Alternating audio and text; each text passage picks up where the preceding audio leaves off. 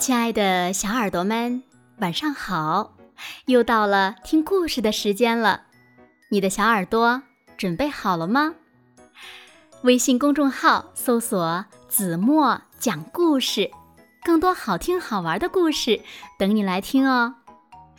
我是每天晚上为小朋友们讲故事的子墨姐姐。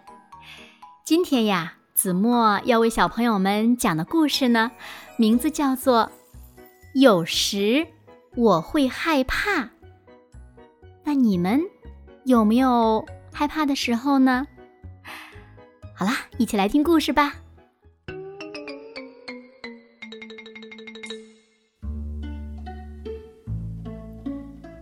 小朋友们，你们知道吗？每个人都有害怕的时候，这呀是很正常的事情。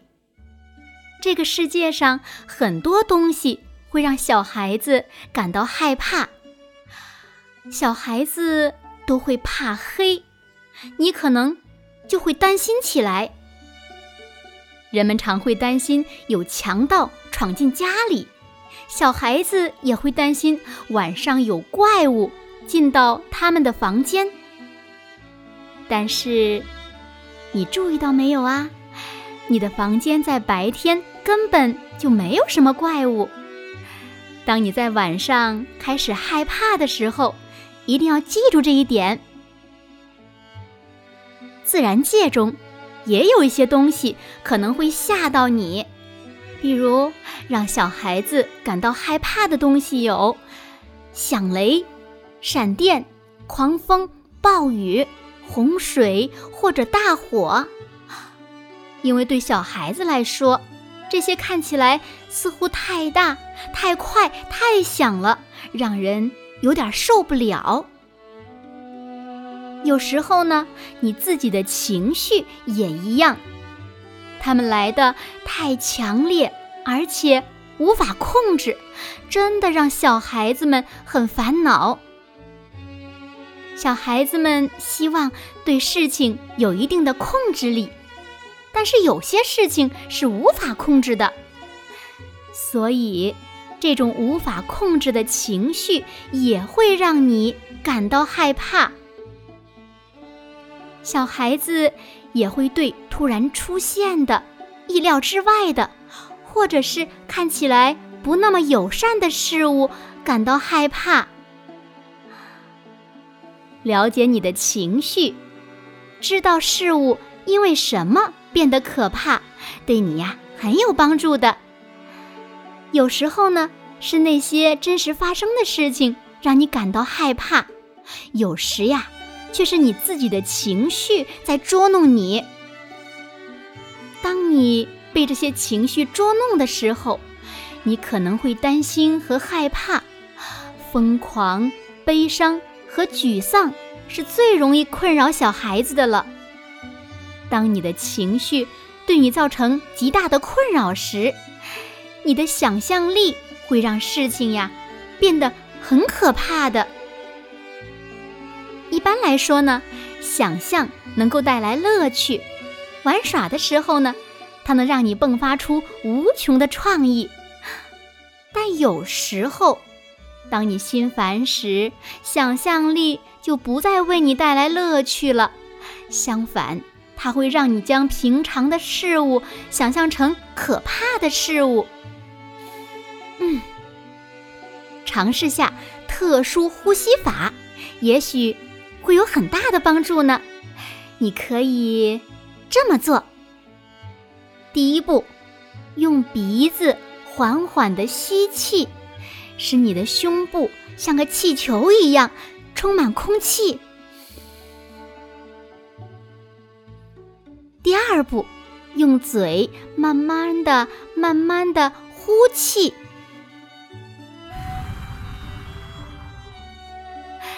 第三步，慢慢的重复上述动作五次，你就会感到非常的放松。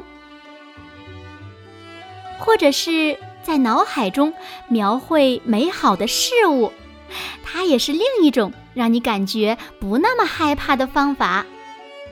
比如，你可以想象一些你非常喜欢的东西，可能是一处你喜欢玩的地方，或者是一个你喜欢的毛绒玩具，或者是其他任何能使你感到快乐、感觉良好的东西。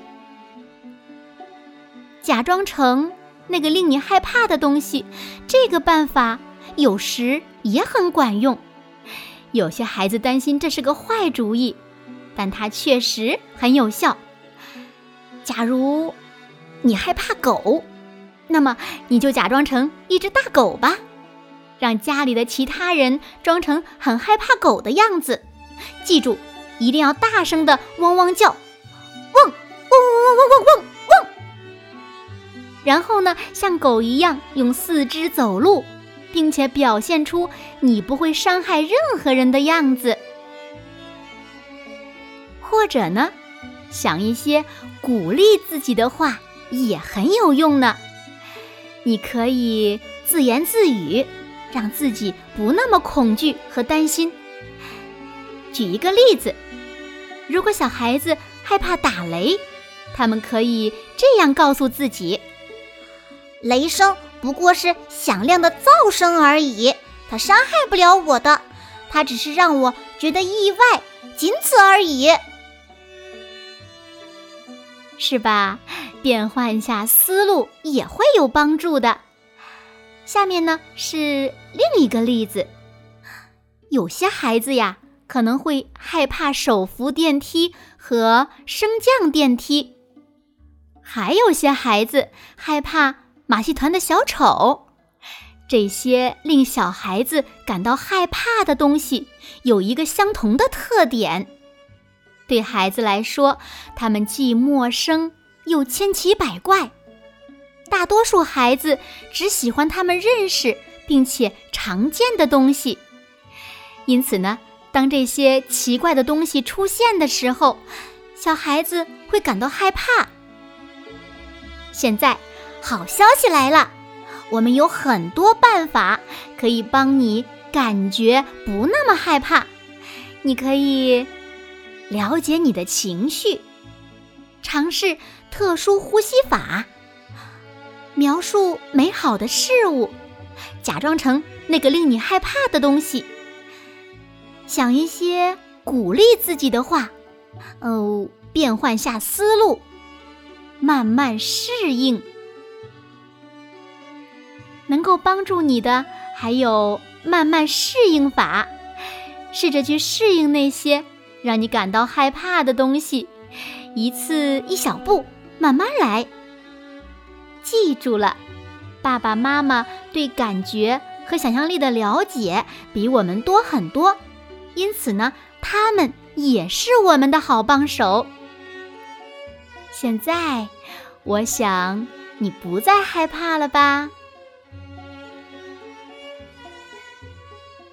好了，亲爱的小耳朵们，今天的故事呀，子墨就为大家讲到这里了。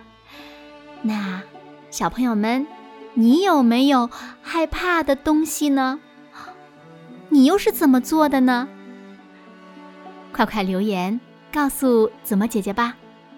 当然了，也希望今天的故事呀，能够帮助到小朋友们，可以尝试一下哦。那今天就到这里吧，明天晚上八点半再见喽。现在睡觉的时间到了，请小朋友们轻轻的闭上眼睛，一起进入甜蜜的梦乡啦。完喽，明天见。